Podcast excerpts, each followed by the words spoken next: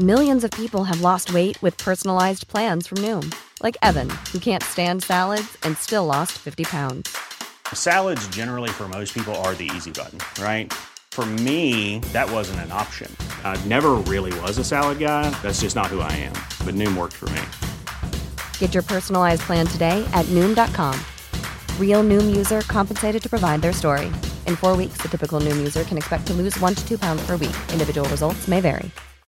Life is full of what ifs. Some awesome, like what if AI could fold your laundry? And some, well, less awesome, like what if you have unexpected medical costs? United Healthcare can help get you covered with Health Protector Guard fixed indemnity insurance plans. They supplement your primary plan to help you manage out of pocket costs. No deductibles, no enrollment periods, and especially no more what ifs. Visit uh1.com to find the Health Protector Guard plan for you. Hiring for your small business? If you're not looking for professionals on LinkedIn, you're looking in the wrong place. That's like looking for your car keys in a fish tank. LinkedIn helps you hire professionals you can't find anywhere else, even those who aren't actively searching for a new job but might be open to the perfect role. In a given month, over 70% of LinkedIn users don't even visit other leading job sites. So start looking in the right place. With LinkedIn, you can hire professionals like a professional. Post your free job on linkedin.com/people slash people today. Le saviez-vous? Toto Wolff serait un grand fan des films d'horreur. Et hier, il a décidé de regarder en direct la présentation de la RB20, la nouvelle voiture de Red Bull. Il a certainement été pris d'effroi en voyant ce monstre débarquer sur son écran. Et quelque chose me dit que ça a dû être le cas de l'ensemble de ses collègues sur la grille. En général, on ne s'attend pas à grand chose d'une présentation de Red Bull. Ils utilisent le même jeu de couleurs depuis Louis XVI, et la voiture qu'ils affichent est très souvent la même que l'année précédente, avec quelques sponsors supplémentaires à droite à gauche. Sauf que cette fois-ci, Christian Horner et son équipe ont décidé de casser leur propre code. Ils nous ont dévoilé une voiture où des changements dans la philosophie de développement sont clairement visibles. Et disons-le, ça a été une vraie surprise pour tout le monde. Une surprise parce que Red Bull n'a pas l'habitude de procéder de cette façon, mais aussi parce que les changements sont assez radicaux. Vous avouerez que c'est intriguant pour une écurie qui sort d'une saison comme celle-ci, où ils ont produit la monoplace la plus dominante de l'histoire, statistiquement parlant. Aujourd'hui dans cette vidéo, on va analyser les changements effectués par Red Bull sur cette monoplace, et on aura également un mot rapide sur tout ce qui se passe autour de Christian Horner, parce qu'on a entendu pas mal de choses contradictoires ces derniers jours. C'est parti.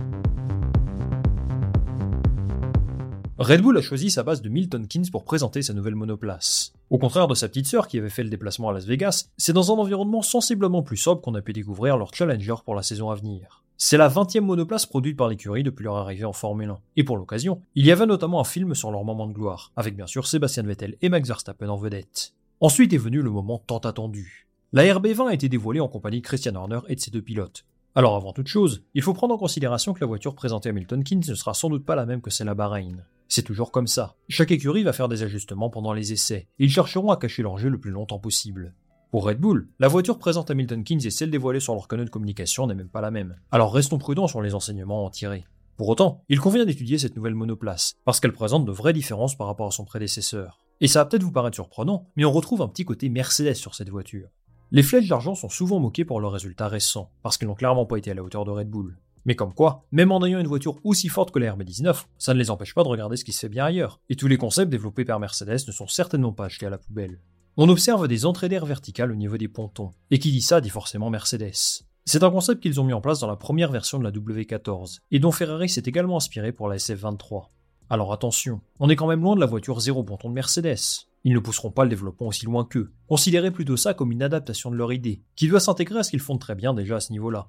Ça va aussi leur permettre de mieux positionner certains éléments de la voiture, le système de refroidissement en particulier. On note également une inspiration de Mercedes sur la couverture du moteur. L'inclinaison vers l'arrière est sensiblement plus importante que sur la RB19. Et ça c'est un détail super intéressant, parce que ça remplit plusieurs tâches importantes. Bon, vous savez comment fonctionne le flux d'air. Ça arrive sur l'avant de la voiture et ça ressort par l'arrière. Eh bien la gestion de ce flux est absolument fascinante en Formule 1. Certains composants ont besoin d'air froid pour bien fonctionner le temps d'une course, par exemple le système de récupération d'énergie ou encore pas mal d'éléments de groupe moteur. Mais à côté de ça, d'autres éléments doivent garder une température plus élevée sous contrôle pour conserver une performance optimale. C'est le cas du turbo par exemple, et donc il y a un équilibre à trouver entre fraîcheur et chaleur. Les ajustements de Red Bull sur le capot moteur vont permettre une meilleure gestion du flux d'air, mais également une disposition plus cohérente de tout un tas d'éléments qui doivent améliorer la performance. Les sorties de refroidissement juste en dessous ont légèrement évolué, mais ce qui m'intéresse davantage, c'est le plancher. Red Bull a fait en sorte de ne pas dévoiler trop de détails à ce niveau-là, laissant suggérer qu'ils ont dû trouver une bonne petite innovation et qu'ils n'ont certainement pas envie de partager ça avec la concurrence pour l'instant. D'ailleurs, je ferai une vidéo sur ce qu'il faut regarder aux essais de Bahreïn, et ça en fera partie probablement. Autre élément intéressant, le nez de la voiture, qui est plus long que celui de la RB19. Ça va optimiser le flux d'air encore une fois, et sans doute apporter un peu de stabilité à l'avant. Ça n'a l'air de rien, mais c'est une vraie différence par rapport aux autres, qui ont pour la plupart cherché à diminuer sa taille. Red Bull au contraire explore de nouveaux concepts aérodynamiques, ils n'hésitent pas à s'éloigner de leurs propres idées. Alors rien ne dit que tout cela fonctionne, mais ça reflète qu'ils évoluent vraiment dans une autre catégorie. Alors que beaucoup cherchent à copier et intégrer des concepts de la RB19 sur leur voiture, eux poussent le développement beaucoup plus loin. Au final, si Red Bull n'a pas encore tout dévoilé sur sa monoplace, on peut déjà constater qu'ils ont produit une voiture qui tranche radicalement avec leurs fondamentaux de la saison dernière. Si tout se met en place comme ils l'espèrent, ça peut donner un banger comme on dit. Et très honnêtement, pour amener un peu plus de suspense le dimanche, on espère que les autres écuries seront à la hauteur de leur développement. Dans un entretien accordé à la Formule 1, Pierre Waché, le directeur technique de l'écurie, a utilisé une expression qui reflète bien la saison 2023 de Red Bull. La force de leur monoplace vient aussi de la faiblesse de leurs concurrents.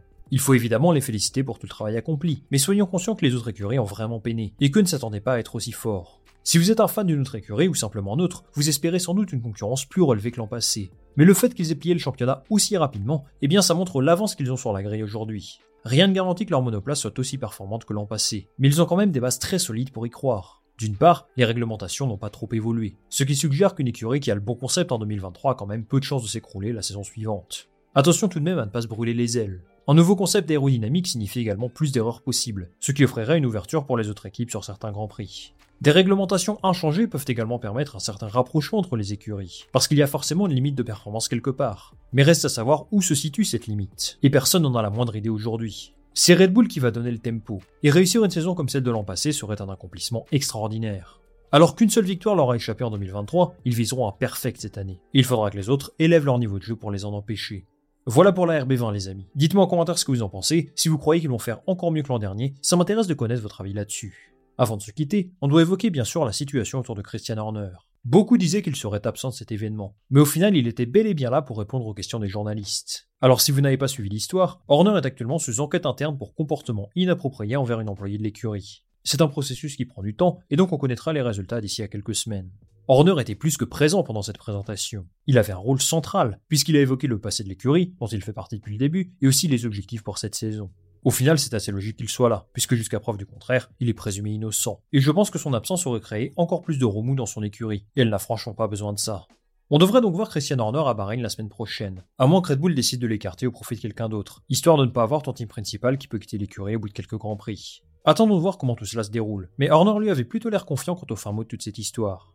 Toute cette procédure n'est certainement pas une bonne chose pour Red Bull, et plusieurs médias soupçonnent en fait des tensions internes profondes entre Helmut Marko, Jos Verstappen et la direction de Red Bull d'un côté et Christian Horner de l'autre. C'est peut-être vrai, mais je trouve que c'est trop tôt pour parler de ça, parce qu'il y a quand même une ou plusieurs victimes potentielles dans cette histoire, et c'est ça le problème principal aujourd'hui. Quelle que soit l'issue, Red Bull traverse aujourd'hui une période compliquée, et qui ne peut pas être bénéfique d'un point de vue structurel. Évidemment, ça peut avoir des conséquences sur le sportif, parce que Christian Horner est en place depuis 20 ans quasiment, et ça, ça marque profondément la façon dont fonctionne une équipe.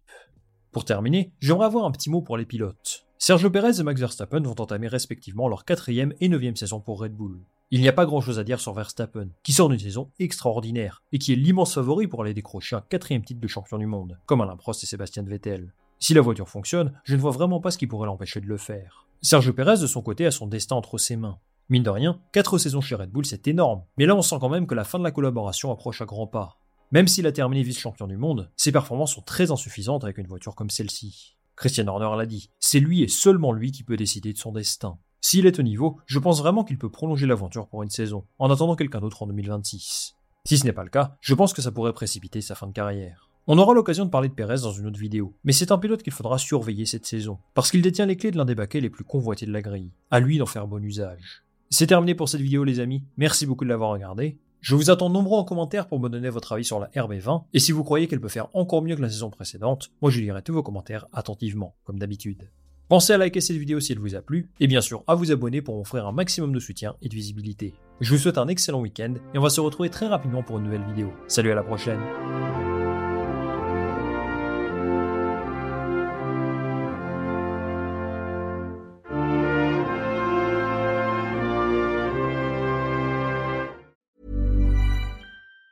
Planning for your next trip? Elevate your travel style with Quince. Quince has all the jet setting essentials you'll want for your next getaway, like European linen, premium luggage options, buttery soft Italian leather bags, and so much more. And it's all priced at 50 to 80% less than similar brands. Plus, Quince only works with factories that use safe and ethical manufacturing practices. Pack your bags with high-quality essentials you'll be wearing for vacations to come with Quince. Go to quince.com slash trip for free shipping and 365-day returns.